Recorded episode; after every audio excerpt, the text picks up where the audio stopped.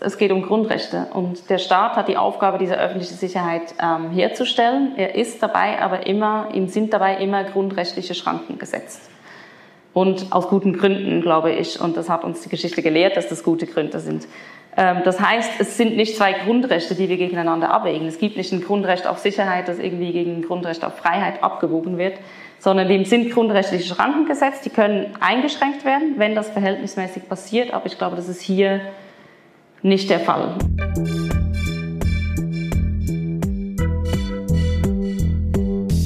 Willkommen bei Studio Libero, dem Podcast des Schweizer Monats, der Autorenzeitschrift für Politik, Wirtschaft und Kultur. Angela Müller ist Head of Policy and Advocacy bei Algorithm Watch Schweiz. Sie ist promovierte Juristin und Politikphilosophin. Müller spricht über das Potenzial und die Risiken der automatisierten Gesichtserkennung. Sie fordert einen Marschhalt bei der Nutzung von Gesichtserkennung im öffentlichen Raum, auch wenn die Technologie gerade für die Strafverfolgung nützlich sein könnte. Die Fragen stellt Janik Belser, Redakteur des Schweizer Monats. Das Gespräch wurde an einem öffentlichen Anlass an der ETH Zürich aufgezeichnet, in Kooperation mit dem studentischen Think Tank Neo Network. Die Produktion dieses Podcasts wurde unterstützt von PMG Investment Solutions und Reichmund und Co. Privatbankiers. Doch jetzt direkt ins Gespräch. Angela Müller, wie oft wurde Ihr Gesicht heute schon von einer Kamera eingefangen? Ähm, ja, wahrscheinlich einige Male. Ich war heute nicht mit dem ÖV unterwegs. Ich ähm, war mit dem Velo unterwegs. Deswegen wahrscheinlich da nicht. Aber ähm, ich war in der Migro. Ich glaube, da wurde es schon mhm. erfasst. Und hier natürlich? Und hier, genau. Hier. Gleich dreimal, ja. Jetzt, das Film ist ja das eine. Das Auswerten des Videomaterials ist das andere. Glauben Sie, dass da eine Maschine am Werk war bei dieser Auswertung? Meines Wissens nicht. Ähm, es ist nicht so eindeutig. Wir haben relativ wenig Transparenz, wo sie jetzt zum Beispiel Supermärkte einsetzen, ähm, wie die Mikro. Ähm, dass das zum Teil gemacht wird, auch im Ausland, das wissen wir. Ob das in der Schweiz der Fall ist, darüber sind die meisten Supermärkte nicht so auskunftsfreudig. Diese maschinelle Auswertung, die wäre ja das Stichwort Gesichtserkennungssystem. Können Sie uns vielleicht ganz kurz, ganz grob erklären, was das überhaupt ist und wie das funktioniert?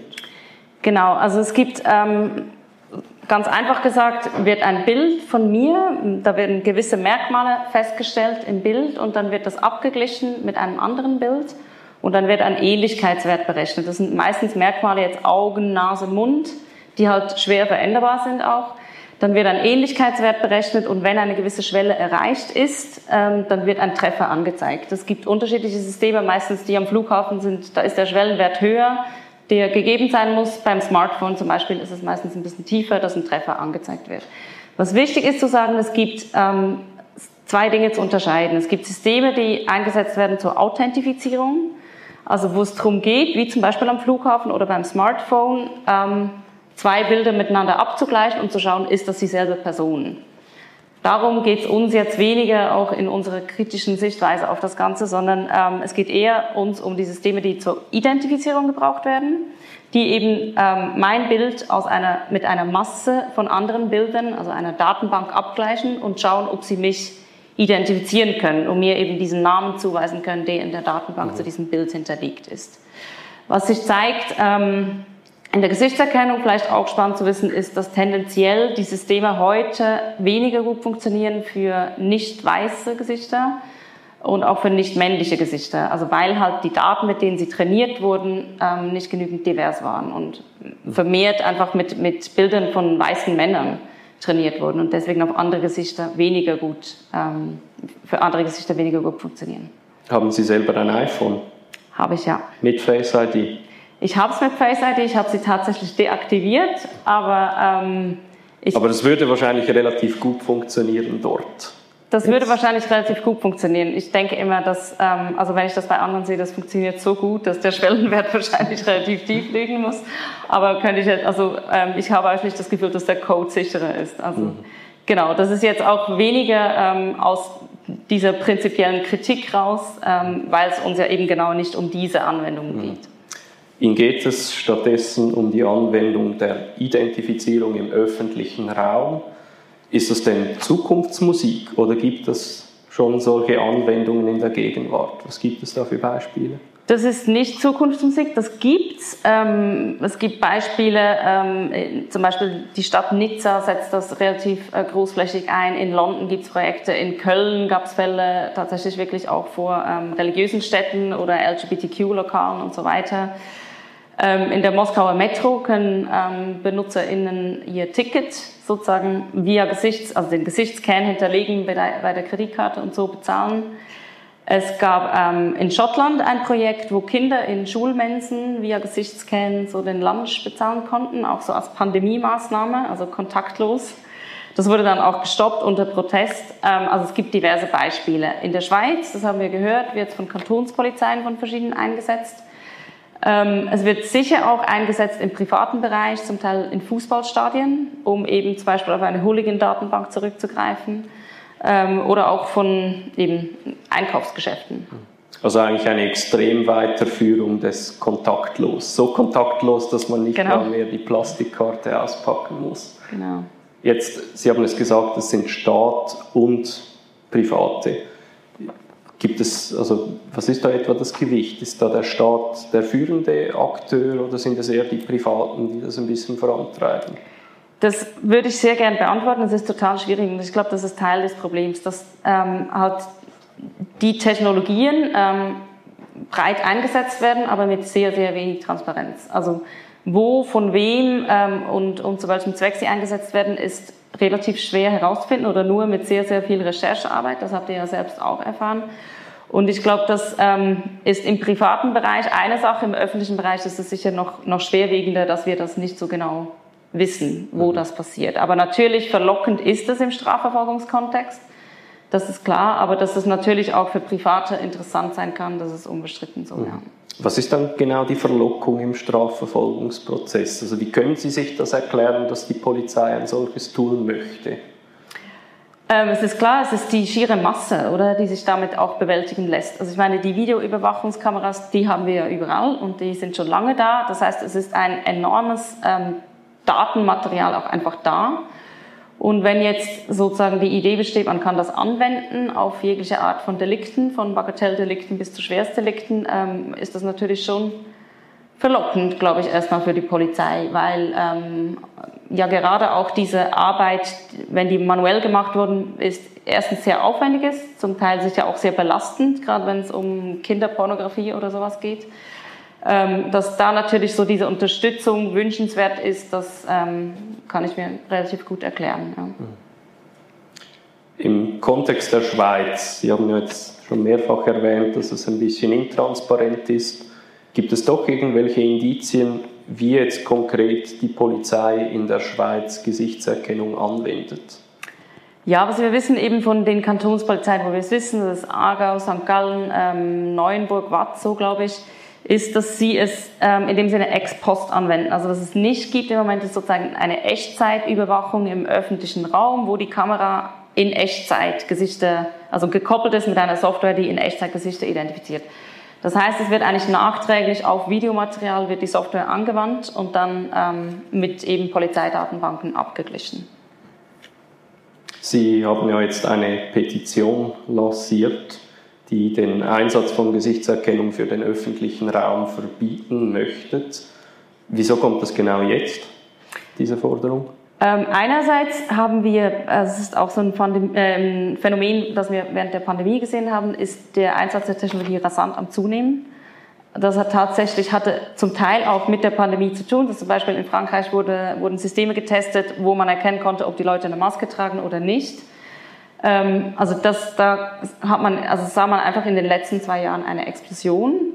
Und zweitens, weil wir denken, dass wir diese Debatte führen müssen als Gesellschaft, bevor sozusagen die Systeme flächendeckend eingesetzt sind, ähm, wenn sie das denn werden. So dass wir auch diese Verantwortung wahrnehmen müssen, diese, diese Diskussion zu führen und diese Rahmenbedingungen eben als Gesellschaft festzulegen. Mhm. Rahmenbedingungen, rechtliche Rahmenbedingungen. Ähm, mit dieser Petition ging es uns um rechtliche Rahmenbedingungen, ja. genau. Aber ich glaube, es ähm, beschränkt sich nicht nur auf rechtliche Rahmenbedingungen. Ich glaube, vieles ähm, geht darüber hinaus. Eben, wie wir als Gesellschaft damit umgehen wollen, zeigt sich nicht nur im Recht, sondern zeigt sich auch, wie wir aufklären, wie wir in der Bildung damit umgehen, wie wir darüber debattieren und so weiter. Mhm. Aber gerade jetzt nochmal auf das Recht einzugehen. Wir haben, Sie haben schon gesagt, die Polizei macht es, sie wendet es an. Hat sie denn die rechtliche Basis dafür oder hat sie es nicht? Das ist umstritten und ich glaube, es wurde schon ein wenig ähm, darauf eingegangen. Also grundsätzlich ähm, ist es so, dass, also erstmal sind öffentliche Behörden natürlich an die Grundrechte gebunden und vielleicht kommen wir später noch drauf, was denn überhaupt so das Schreckensszenario ist, dass ähm, die Überwachung oder die, diese, diese Systeme mit sich bringen würden. Ähm, das ist erstmal klar. Und wenn natürlich ähm, ein Grundrechtsverletzung ähm, da passiert, dann, dann muss das sozusagen gerechtfertigt sein. Was sicher so ist, ist, dass öffentliche Behörden, also Bundesbehörden zumindest an das Datenschutzgesetz ähm, gebunden sind. Und das Datenschutzgesetz macht relativ klar für Bundesbehörden und für Private, aber es ist relativ klar, dass es auch für kantonale Behörden gibt, dass es eine gesetzliche Grundlage benötigt, um solche Dinge einzusetzen, und zwar eine formell gesetzliche Grundlage. Und es ist umstritten, ob diese im Moment da ist. Ähm, wie gesagt, RechtswissenschaftlerInnen und wir schließen uns da an, sind der Meinung, diese ist nicht ausreichend vorhanden. Weder jetzt in der Strafprozessordnung noch in den kantonalen Polizeigesetzen. Mhm.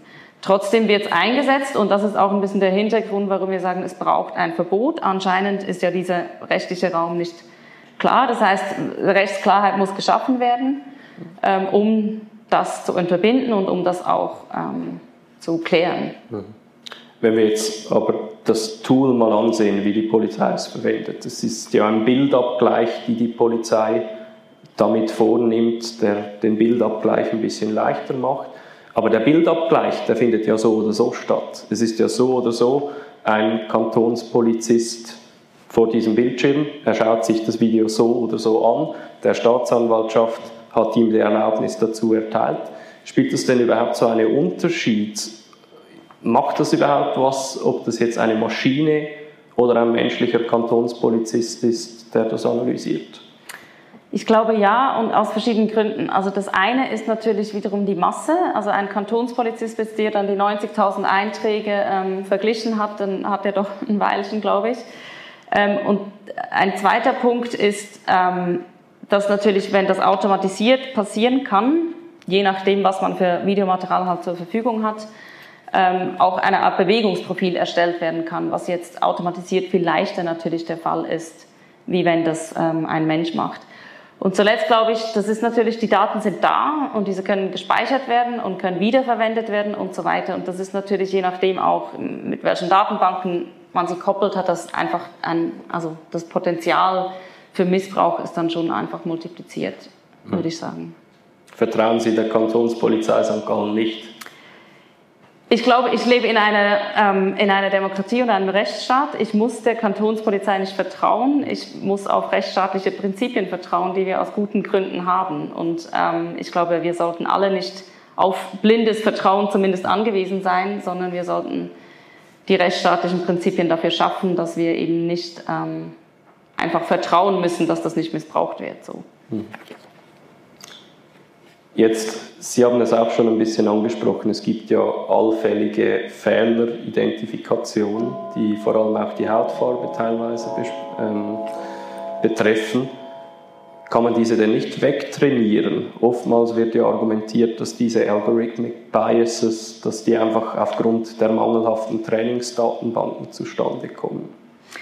Doch, das ist sicher so, dass diese Technologien immer besser werden und genau dieses Problem ja auch erkannt ist und deswegen die äh, Trainingsdaten diverser werden und, diverser werden und so weiter. Ich, also ob das jetzt jemals ganz fehlerfrei funktionieren wird, sei dahingestellt, aber das ist tatsächlich so, ähm, dass, dass die besser werden. Für uns ist ähm, entscheidend, dass es oder ist das eben genau nicht so entscheidend, wie gut die Systeme tatsächlich funktionieren, auch wenn das natürlich krasse Auswirkungen haben kann, so ein falscher Treffer, gerade im Strafverfolgungskontext.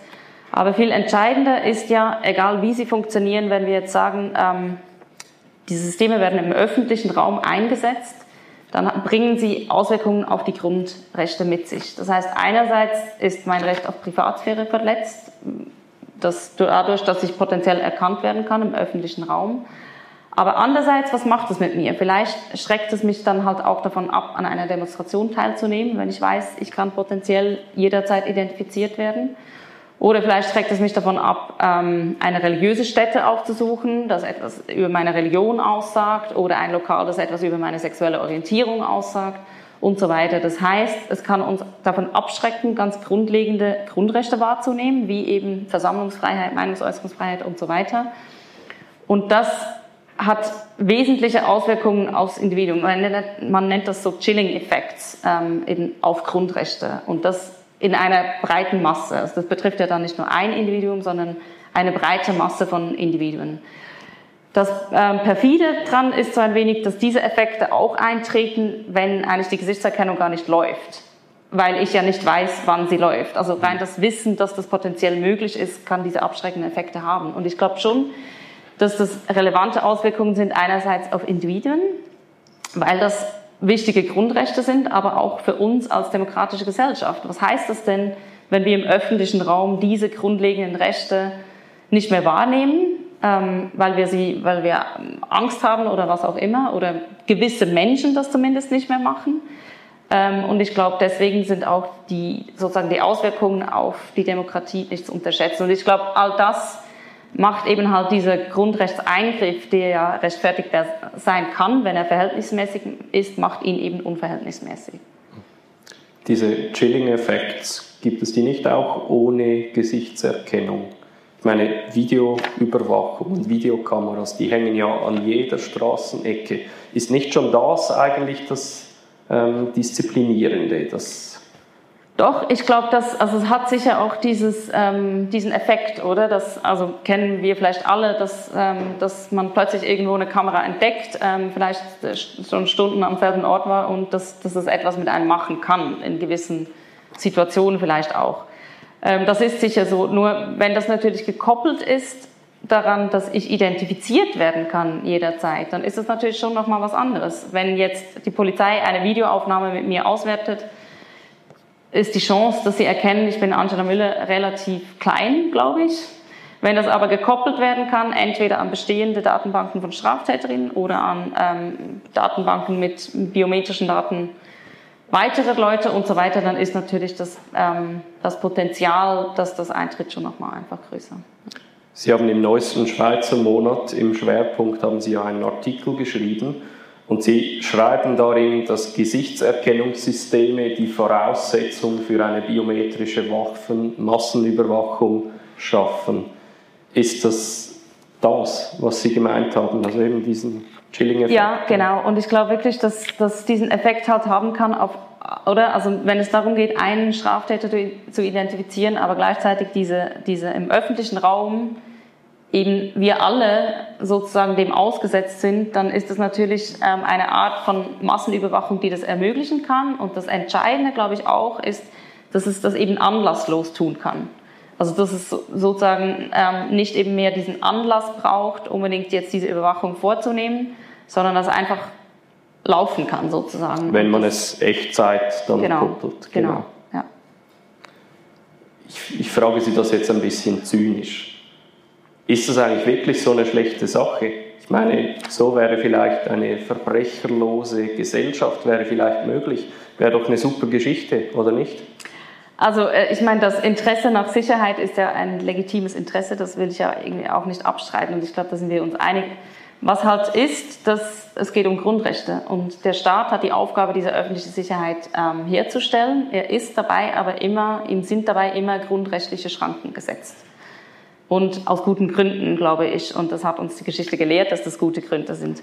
Ähm, das heißt, es sind nicht zwei Grundrechte, die wir gegeneinander abwägen. Es gibt nicht ein Grundrecht auf Sicherheit, das irgendwie gegen ein Grundrecht auf Freiheit abgewogen wird, sondern dem sind grundrechtliche Schranken gesetzt. Die können eingeschränkt werden, wenn das verhältnismäßig passiert. Aber ich glaube, das ist hier nicht der Fall. Und deswegen ähm, ist es halt auch so, dass Grundrechte nicht etwas sind, das man sich verdienen muss oder das eben ähm, dass man irgendwie verlieren kann mit einem bestimmten Verhalten, sondern die sind da und geben ähm, dem Staat den Rahmen, in dem er handeln darf. Wir haben ja Stand heute jetzt keinen Rahmen, noch nicht. Wir haben diese Diskussion noch nicht geführt oder nicht wirklich geführt. Die Polizei verwendet Tools. Und trotzdem ist ja eigentlich das, was Sie gerade geschildert haben, diese Massenüberwachung, die ist ja noch keine Realität. Ich glaube, da sind wir uns einig. Nehmen Sie uns mal mit, wohin führt dann das Ganze? Wie sieht eine Welt aus, in der Ihr Horrorszenario sich tatsächlich verwirklicht? Ähm, also das hört sich jetzt so dystopisch an. Also ich glaube mehr, also was halt passieren kann, und ich glaube, das, das ist eine reale Gefahr, und das sieht man auch bei anderen Technologien, ist halt, dass man erst eine Technologie einführt mit einer Zweckbindung, das ist auch ein Erfordernis des Datenschutzgesetzes, dass dann aber so die Verlockung, diesen Zweck schleichend auszudehnen, die ist da, oder? Das hat man an verschiedenen Orten gesehen. Das ist Tatsache, dass, dass man das vielleicht zuerst mal auf bestimmte Verbrechen anwendet, aber halt die Verlockung, das auch auf Bagatelldelikte anzuwenden, zum Beispiel da ist. Ähm, was ich sehr bezeichnend fand, ist, ähm, was ich in eurem Artikel gelesen habe, ähm, wie ja der Anbieter sich dazu verhält, äh, sozusagen dass er ähm, dann abklärt, für was das gebraucht wird und dass er ähm, schaut, wem er vertraut und wem eben nicht. Und das kann es ja nicht sein. Wie gesagt, wir leben in einem Rechtsstaat, dass wir uns sozusagen auf den Anbieter und, und sein Bauchgefühl verlassen müssen. Ähm, das darf es nicht sein. Deswegen glaube ich, wir brauchen diese Rahmenbedingungen. Wichtig ist auch zu sagen, es geht überhaupt nicht um das Verbot einer Technologie. Es geht auch nicht darum, die technologische Entwicklung aufzuhalten, sondern es geht um einen ganz konkreten Einsatz einer bestimmten Technologie, nämlich eben den Einsatz im öffentlich zugänglichen Raum. Und ich glaube, das ist schon ähm, ganz wichtig zu sagen, dass es nicht irgendwie um ein Technologieverbot oder sowas geht. Ähm, wenn Sie sagen, wir haben keinen Rahmen, jein, weil eigentlich ist es ja nicht erlaubt im Moment, gesetzlich. Und da gibt es Stimmen, die sagen, ähm, es braucht kein Verbot, weil es ist ja nicht erlaubt. Und das ist auch so dem öffentlichen Recht ein bisschen fern, zumindest in der Schweiz, zu sagen, wir brauchen, ähm, wir verbieten etwas, sondern man sagt eher, man erlaubt Dinge. Mhm. Und das ist im Moment nicht erlaubt. Nur sehen wir halt eben, dass es anscheinend nicht ganz klar ist, wie diese rechtliche Grundlage aussehen muss und dass gewisse ähm, jetzt eben Polizeien denken, dass, dass das ausreichend ist. Deswegen sagen wir, dass in diesem Falle ein Verbot angezeigt ist. Mhm. Sie haben jetzt verschiedene Akteure angesprochen. Sie haben die Gesellschaft angesprochen, Sie haben die Polizei angesprochen.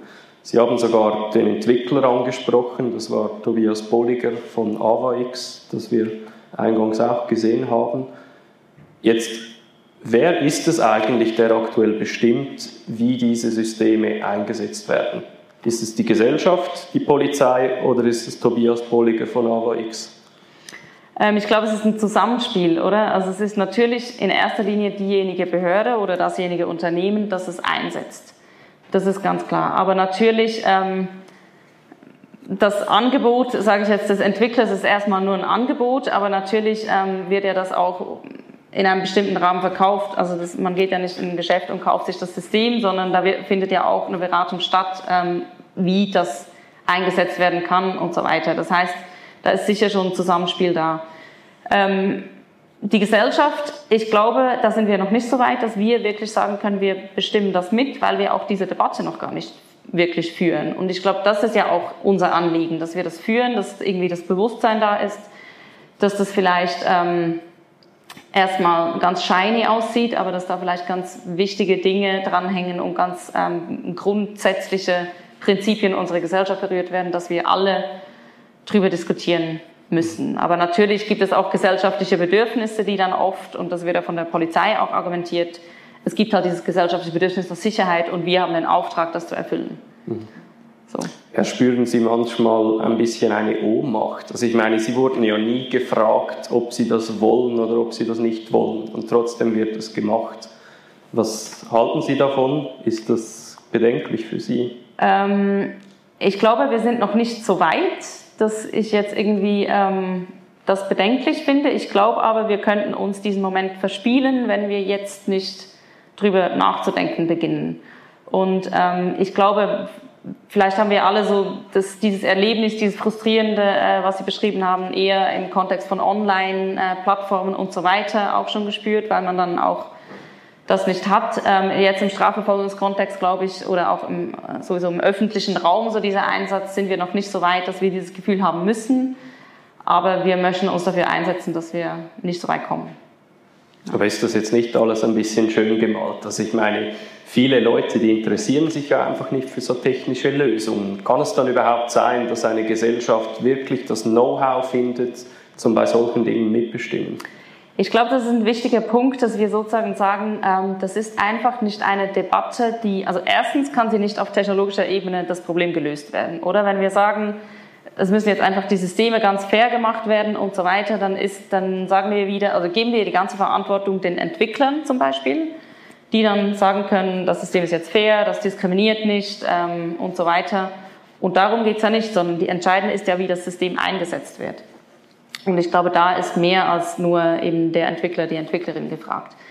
Das ist das eine. Und das andere ist natürlich das, ähm, ja, also ich glaube, dieses Interesse an dem System ist da. Viele sehen ja auch die Vorteile. Ähm, viele, glaube ich, auch ne nehmen nicht teil an der Debatte sozusagen oder fürchten sich vor der Debatte, weil sie denken, ich bin ja nicht Data Scientist oder Informatikerin oder was auch immer. Uns ist es ganz wichtig zu sagen, also ich bin das auch nicht. Uns ist es wichtig zu sagen, es geht um ganz grundsätzliche Dinge, wie wir unsere Gesellschaft organisieren. Es geht um Gerechtigkeitsfragen, es geht um Diskriminierung, es geht darum, wie gehen wir mit Minderheiten um, es geht um Machtfragen ähm, und so weiter. Und ich glaube, das ist eine Debatte, an der sollten wir alle teilnehmen und haben auch alle die Verantwortung, daran teilzunehmen. Wie können wir teilnehmen? Was sind konkrete Schritte, die man ergreifen kann? Das, ist, ähm, das war schon auch Hintergrund, warum wir diese Kampagne lanciert haben. Also wir haben einerseits ähm, so eine Online-Petition gestartet, einfach mal um Unterschriften zusammen, um das auch so ein bisschen bottom-up, diese Debatte ähm, zu bewirtschaften sozusagen. Ähm, dann sind gleichzeitig auch verschiedene politische Vorstöße eingereicht worden. Erstmal ähm, vor allem auf kommunaler Ebene, also in verschiedenen Städten, Zürich, Lausanne und so weiter. Das geht auch weiter. Und der Gedanke da ist ähm, eigentlich, dass die Städte ein Zeichen setzen. Es gibt verschiedene Städte auf der ganzen Welt, die das gemacht haben. San Francisco zum Beispiel, was ja ganz interessant ist, so als Silicon Valley ähm, Stadt. Können Sie kurz sagen, San Francisco hat was gemacht?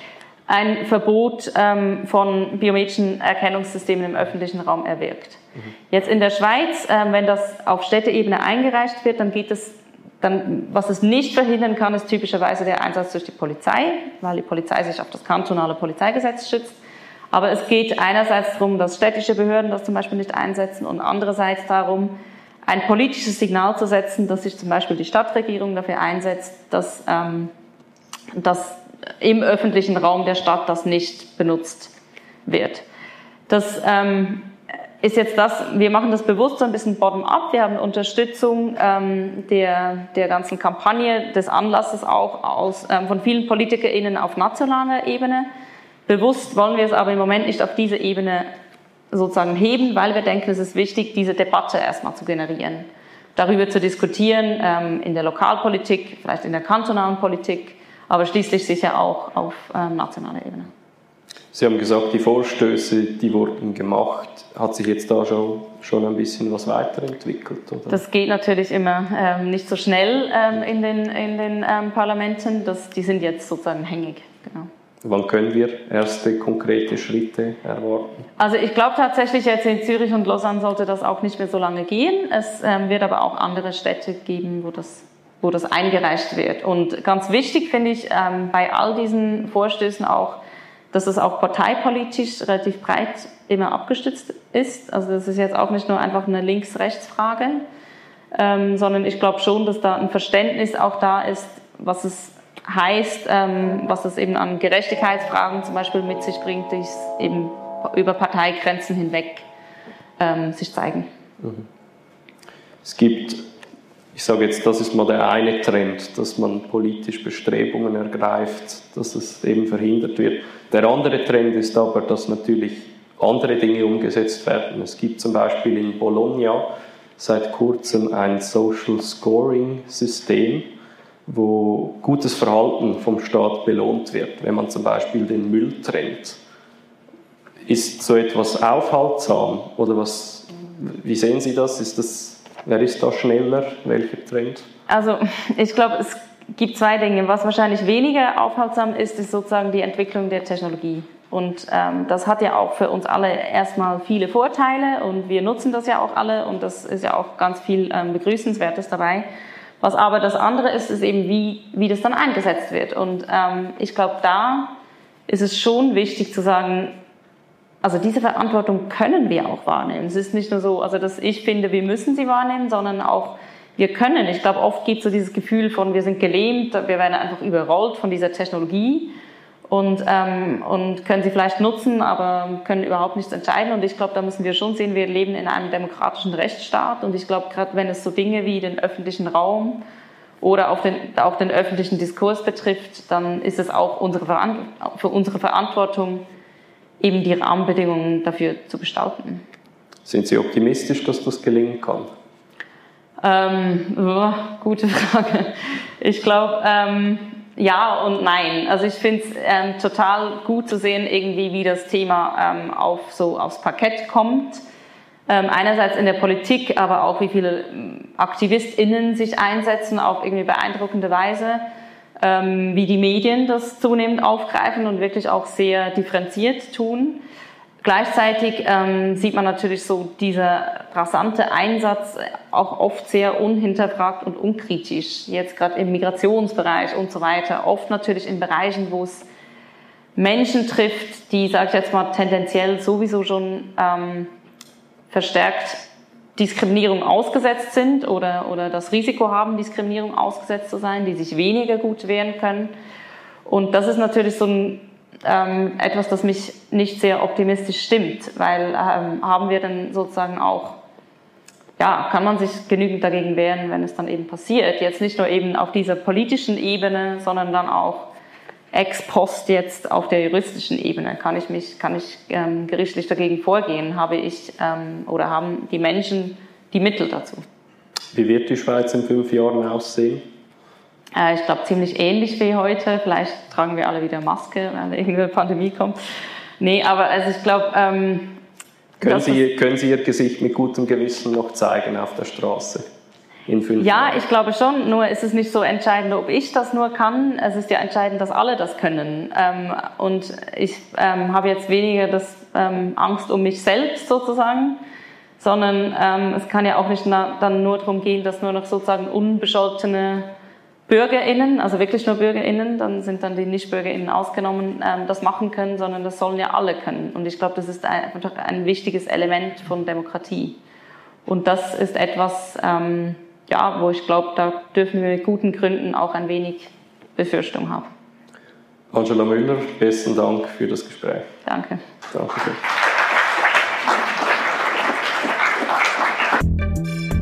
Das war Studio Libero, ein Podcast des Schweizer Monats.